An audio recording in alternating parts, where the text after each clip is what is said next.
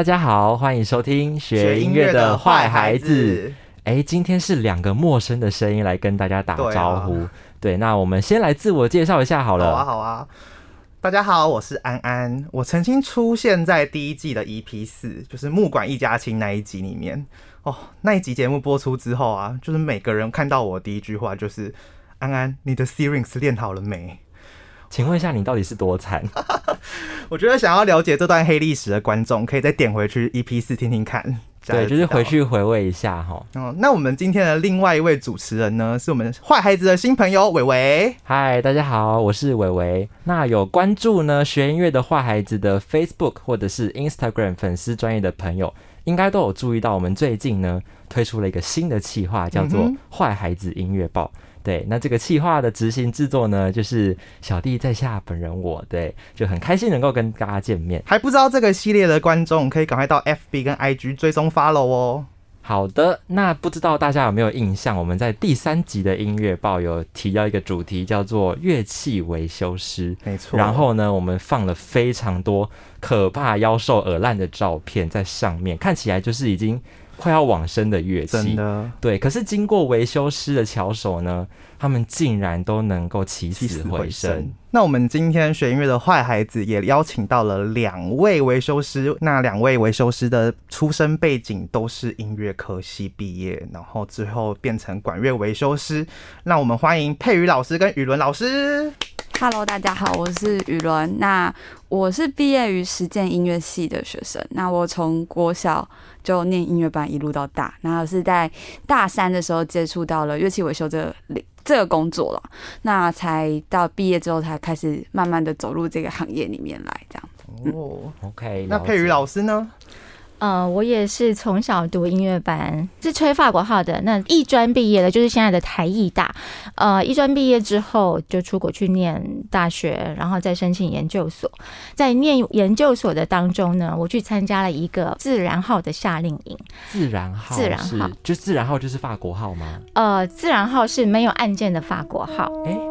比较原始的，OK，就是一圈的。那最早以前是打猎用的啊，那后来才发展成有一些调音管可以换来换去，可以换掉这样子。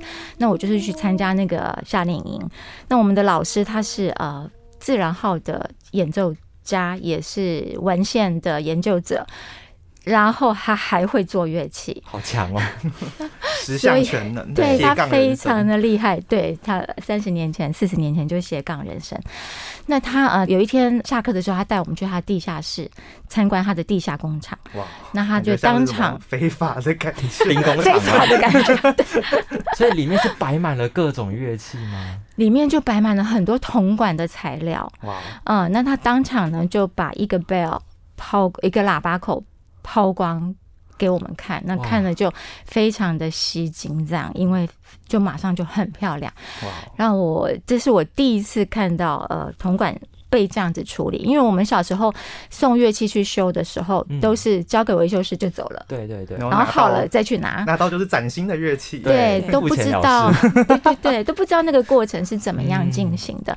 那那个是我第一次看到乐器是这样子的。眼镜，嗯，在在我们的眼前这样子，所以我回到学校，我就跟我的老师说，我想学维修，就是被那样子的工艺给震折到了，这样开始向往。对，那我的老师啊，他很好，他就呃要我去问一位呃维修师，专门修铜管的维修师。结果我去了，才发现他是克利夫兰交响乐团的 second horn，他是第二法国号手。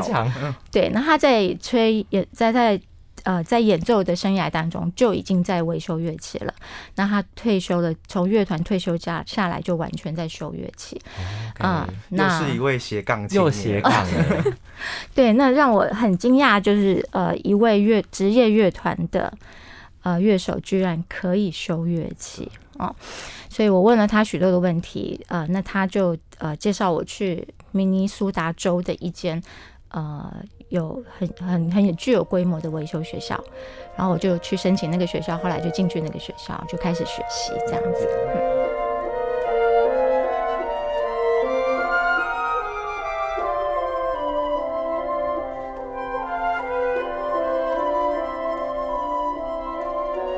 我今天看到佩瑜老师啊，我就想到我这今年发生的一个惨烈的状况，就是我有一次急着要出门，然后就直接把乐器背起来，但我忘记确认它的拉链有没有拉了，结果整个乐器就这样飞出去，当场我的按键都歪掉，然后木头有点裂开，我就赶快打电话给佩瑜老师，送去直接送去官渡急诊。好好险，他最后有起死回生，真是谢谢佩瑜老师。不客气。所以你的按键跟木头，就是按键歪掉，木头裂开，没错没错。我觉得起死回生你有点言之太重。我们今天呢，大家在音乐报上面看到的那些惨烈的照片，我们今天呢也在现场想要让老师们来鉴定一下，就是这些看起来非常糟糕的照片，到底有没有办法补救啊？就是我们现在让老师看到的呢，这个是。已经是黑色的一只法国号，对，看起来就是这样被火烧过一样，就是是被火化吗？像是出土的文物。对，就如果我是一个考古学家，我现在非常兴奋哎，我好像就是挖掘了什么新的古文物，什么青铜器时代的。对，但是它是一只即将腐烂的小号，就是老师，请问一下，这个到底有没有办法拯救呢？这些其实都还是可以做修复的啦，只是。就是你在修复这个过程中，你会觉得啊，天啊，这个乐器到底经历了什么故事？单位你会觉得，嗯，怎么会变得这么黑啊？怎么按键都打开打不开啊之类的？它是一把有故事的乐器，太有故事了，还会觉得它是怎么样去还原它呢？有办法吗？嗯，像那一把发黑的法国号，就是我们把按键都拆下来，耗材都拆下来之后，整把要去泡洗银水。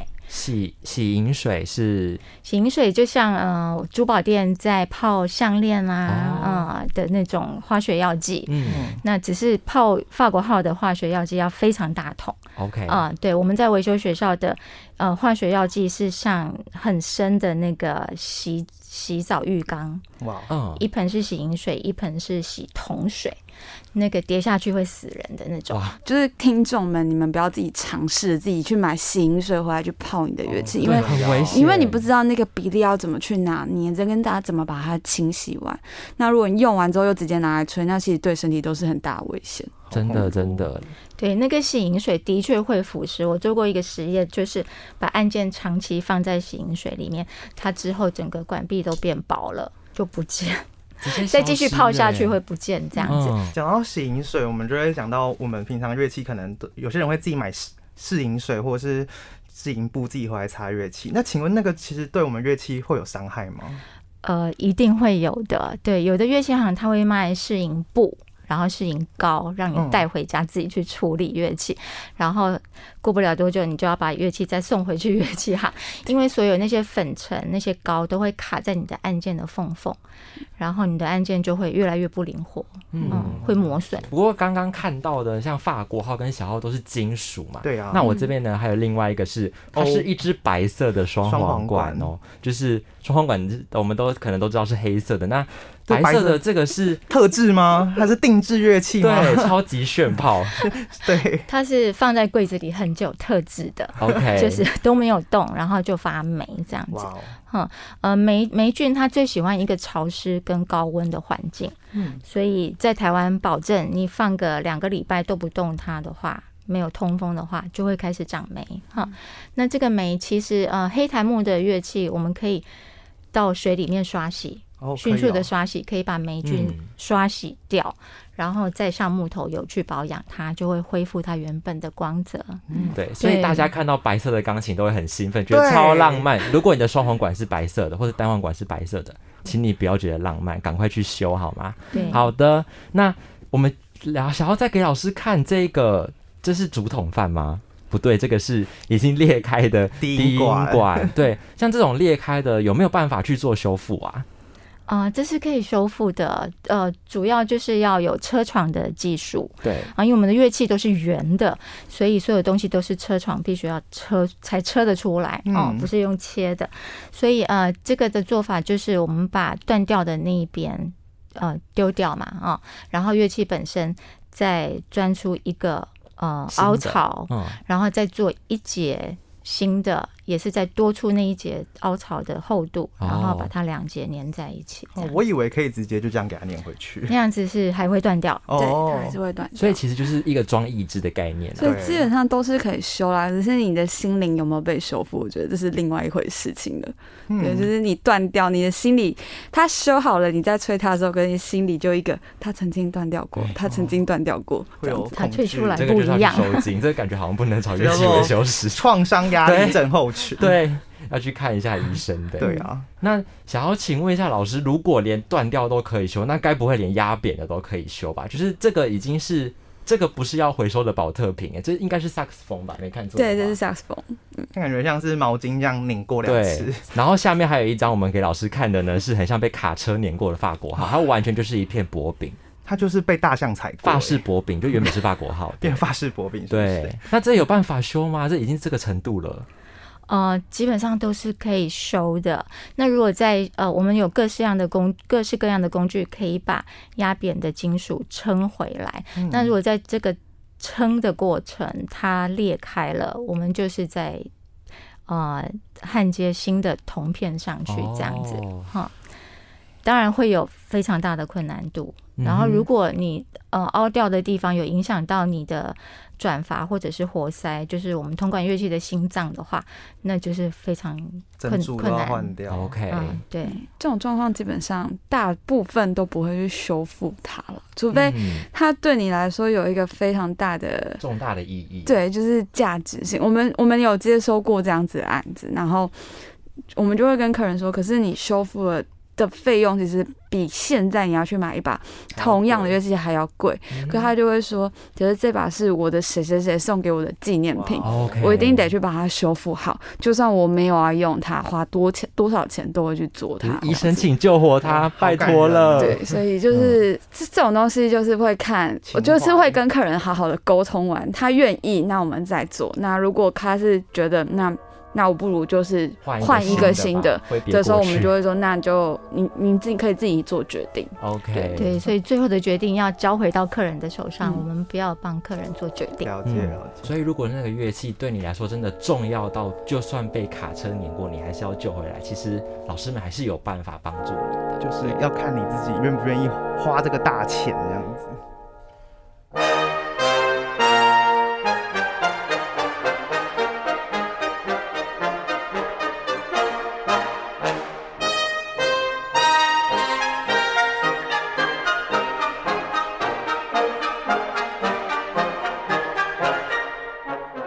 其实呢，刚刚经历了这么多凄惨的状况啊，我们很想要好奇的询问一下老师，在老师、呃乐器维修师的历程当中，有没有遇过真的是觉得最棘手的个案呢？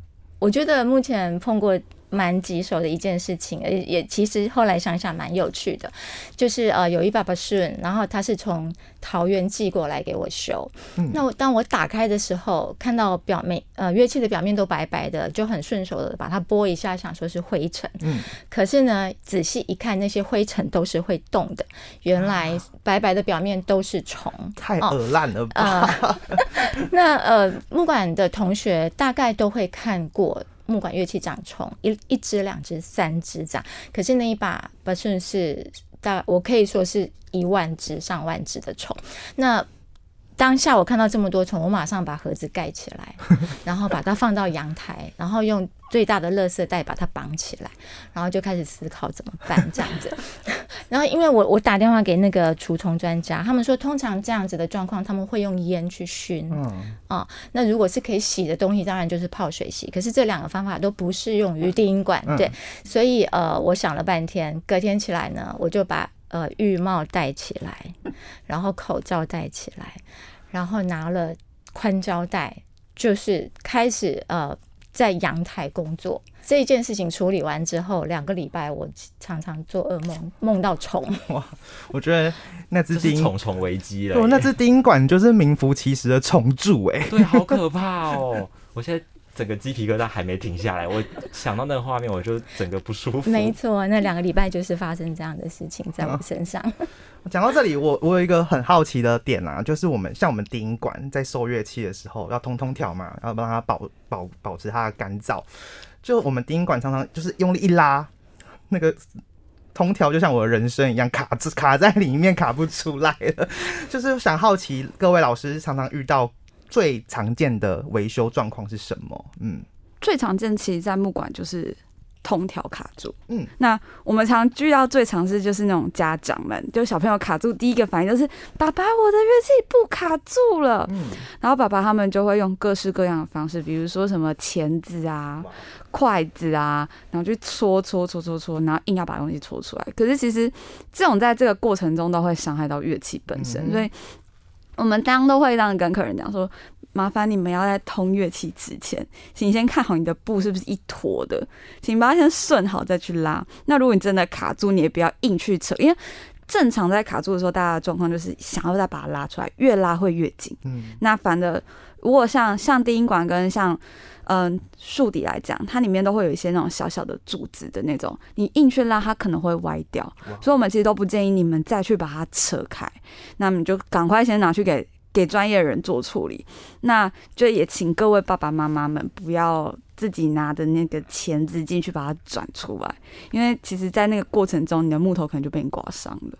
哦，所以就是请赶快交给专业的，不要自己做一些奇怪的急救不。要自己上网 Google，然后就以为自己可以处理任何事情。嗯，对，真的。其实刚刚这样子听老师的分享啊，我觉得我脑袋里面刚刚有大写的两个字，就是医生。嗯就是呢，老师他们要面对这么多的乐器，然后这么多不同的症状，但是呢，都必须要能够冷静的面对，然后处理所有人的问题。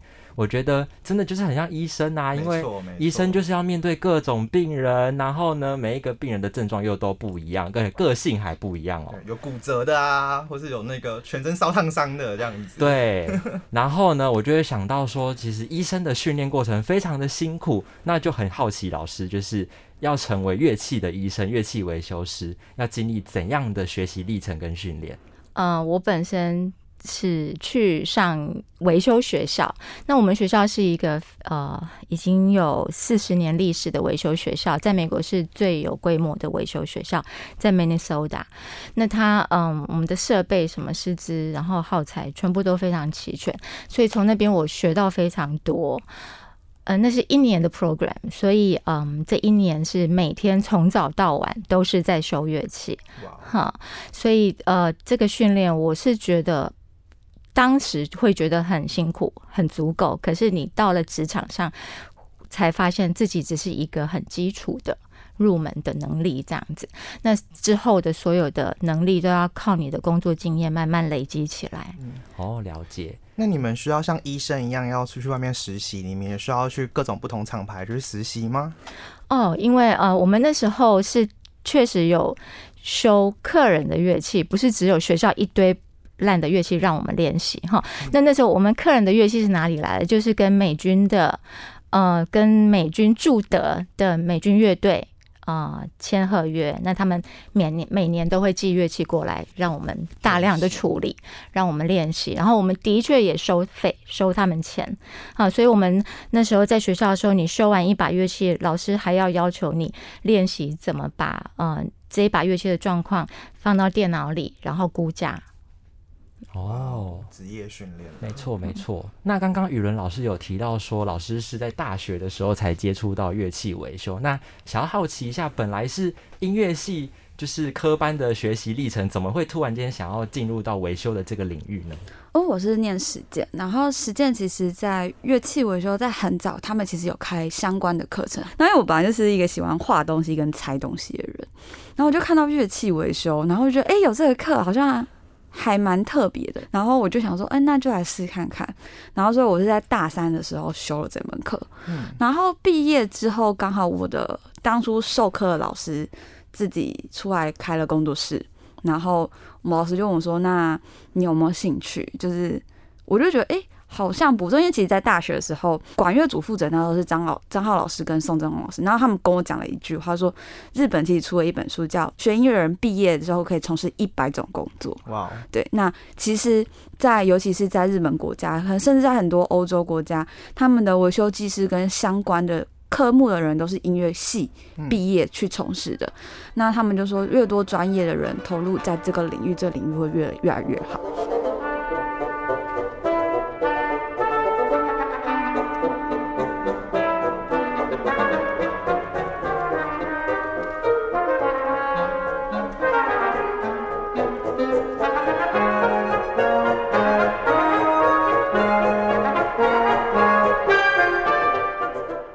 常觉得乐器维修师啊，好像都比我们这些音乐家还要更了解自己的乐器。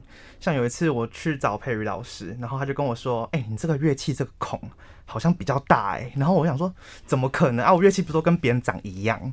结果他就拿了同样的乐器给我看，就真的我的乐器的孔真的比较大。然后我想说，哇塞，老师也太了解我的乐器了吧？所以我想要问老师们说，你们会修什么乐器？是不是都会吹那个乐器啊？不然怎么会这么了解我们的乐器呢？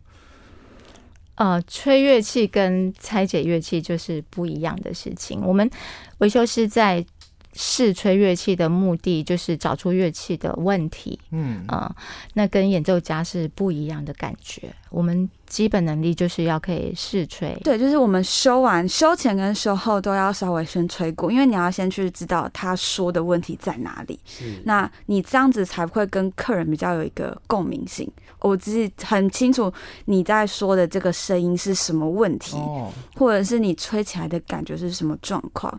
那最后修完的时候，这个状况有没有被解决掉？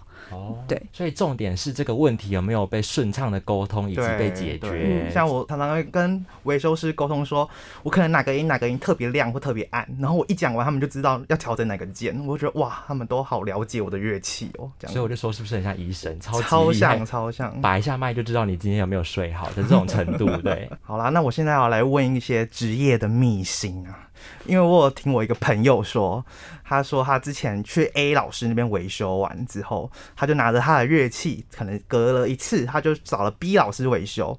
那 B 老师一看他的乐器，他说：“哦，你这个不对哦，你这按键都不对，你是不是去找找了 A 老师维修啊？你怎么会去找那个 A 老师维修啊？他修的乐器都不好，这样子。请问你们这样有派别之分吗？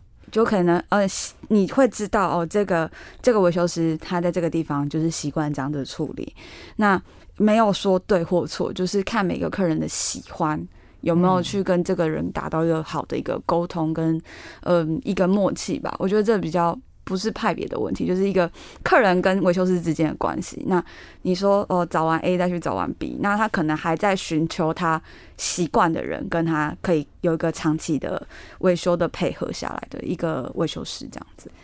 嗯，我刚回来台湾的时候是在一个乐器公司上班。那我当时的师傅人非常的好，他跟我讲一句话，就是修乐器不会只有一种方法，所以呃，你不要只追求一种方法的维修，要多听大家的意见，这样子。对，所以我有把这句话记起来啊、所以在维修的学习跟工作过程中，这个是很重要的一个信念啊，你随时要汲取其他人的经验跟优缺点这样。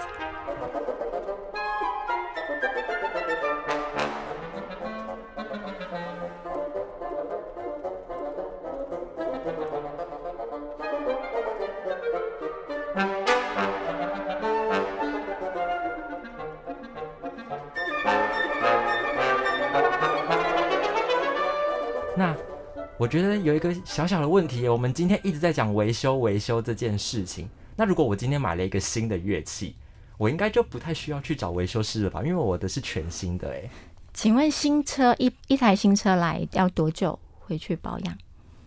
一台新车，因为通常都是看里程数的累积吧，比如说可能几万公里或者是多少的数字，那可能到了那个状态不，是吗？呃，不是，通常三个月就要回厂去调整哦保养一次哈。那乐器新的乐器来，你要家长三个月就要去保养一次，他们的确比较难接受。那这时候你们老师的功力就很重要，你要可以解释得出来，木头从工厂出来是一种很干燥的状态，然后跟在美洲、欧洲到台湾的环境也是一个很不一样的状态，所以不仅木头会改变。啊、还有你们的耗材在使用，本来完全没有在敲击，然后你开始吹之后，给它敲几个两三个月，看看那些垫片呐、然后小软木会不会有变化，一定会的。嗯，讲到新乐器啊，我有点很好奇，就是很多学生一拿到新乐器，可能就会狂吹猛吹，一直练，一直练，一直练。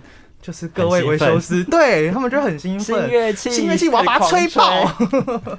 就是各位老师，就是对这个行为有什么看法？这个其实很危险的，因为呃，它毕竟木桶，它在尤其是我们现在很多管乐器，木管乐器很多都是来自于欧洲，然后那个木材其实他们都是干燥非常多年的，你突然一下子就像我觉得这样比较好形容，就是你用一个很细的水管装在一个水水龙头上面，跟你一下直接开大水给它，就直接它会直接爆爆掉。那嗯其实我之前有一个朋友，然后他是吹优波，那这是小时候的事情。然后那时候也是刚买了新乐器，疯狂吹，他大概吹了两个礼拜，乐器就裂掉了。哇，所以其实小时候我不知道，我就我觉得应该是说，现在老师们都要去，不管是老师或者是维修师，我们都会建给一个学生一个观念，就是你先拿到新乐器之后，你要跟他慢慢培养感情。就像你开台新车，你也不可能一开始就直接把它拿去开什么赛道啊什么之类，你一定也是开慢慢的去练车。那其实用一样的概念去想，那慢慢的跟乐器培养到一个。你有了默契之后，那你要再去把它发挥到最好，那其实对乐器都是比较安全的。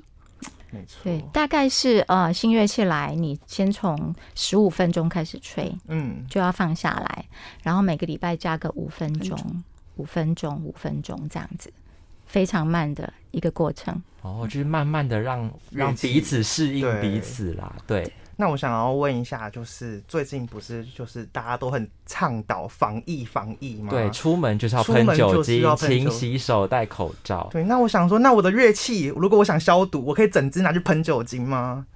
当然不行啊，木头会坏掉，然后垫片耗材会掉下来，会破哦掉，会坏掉。哇，那金属的东西可能比较金属可以，的部分可以，可是金属的部分就要看到它材质，那外表有没有一些呃镀层或者是漆面这些东西。那不是被酒精溶掉。对对对，它不是所有的东西都可以直接喷，那可能它可以间接。那比较常可以喷的，可能就是长笛的吹头，这个是可以的。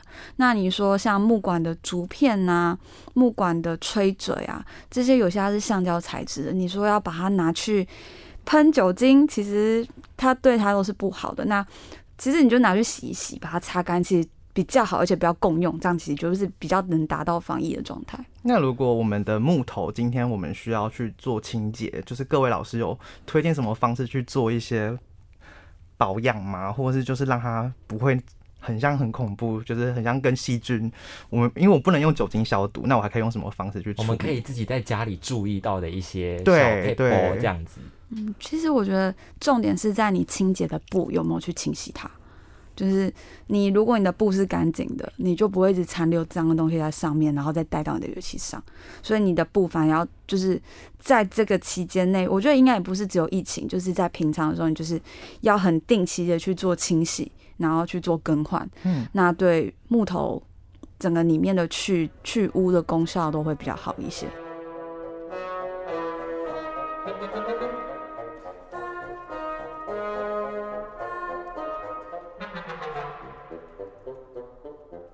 非常感谢老师今天的分享。我觉得，如果形容老师有让时光逆转的能力，也不为过，因为他们就是能够看到乐器的问题，然后嗯帮我们解决。对，所以我觉得听起来真的是具有像魔法一样的力量。而且我觉得呢，老师们要非常非常的专注，然后让所有的乐器都能够获得最好的改善。我觉得这种匠人精神是让我非常佩服的。相信听到这里，我们应该有很多听众，就是会对我这个职业产生好奇。那想要问老师说，有没有什么渠道可以获得更多有关这个行业的资讯呢？呃，如果大家对维修这个行业有兴趣的话，欢迎大家十一月跟十二月份的每个周六早上、下午到台艺大来啊、呃旁听我们的管乐维修大工坊。这是呃我们台艺大开的一个一个短期的课程，可是很特别，我们是开放给外校外系的都可以来旁听这样子。呃，我们这一次大工坊的特有一个很棒的特色，就是我们邀请了六位维修师，然后嗯，所以大家过来的话，可以看到每一位维修师他们的维修理念、他们的维修手法，然后我们会有实做的机会，可是旁听生是不能嗯。实做的，的对我们是呃修学分的学生，每一节课确定会来的，才可以在分组里面有实做的机会。好，那如果对刚刚的资讯有兴趣的呢，千万不要错过这次精彩的工作坊哦。那感谢大家今天的收听，我们是学音乐的坏孩子，我们下次再见喽，拜拜，拜拜。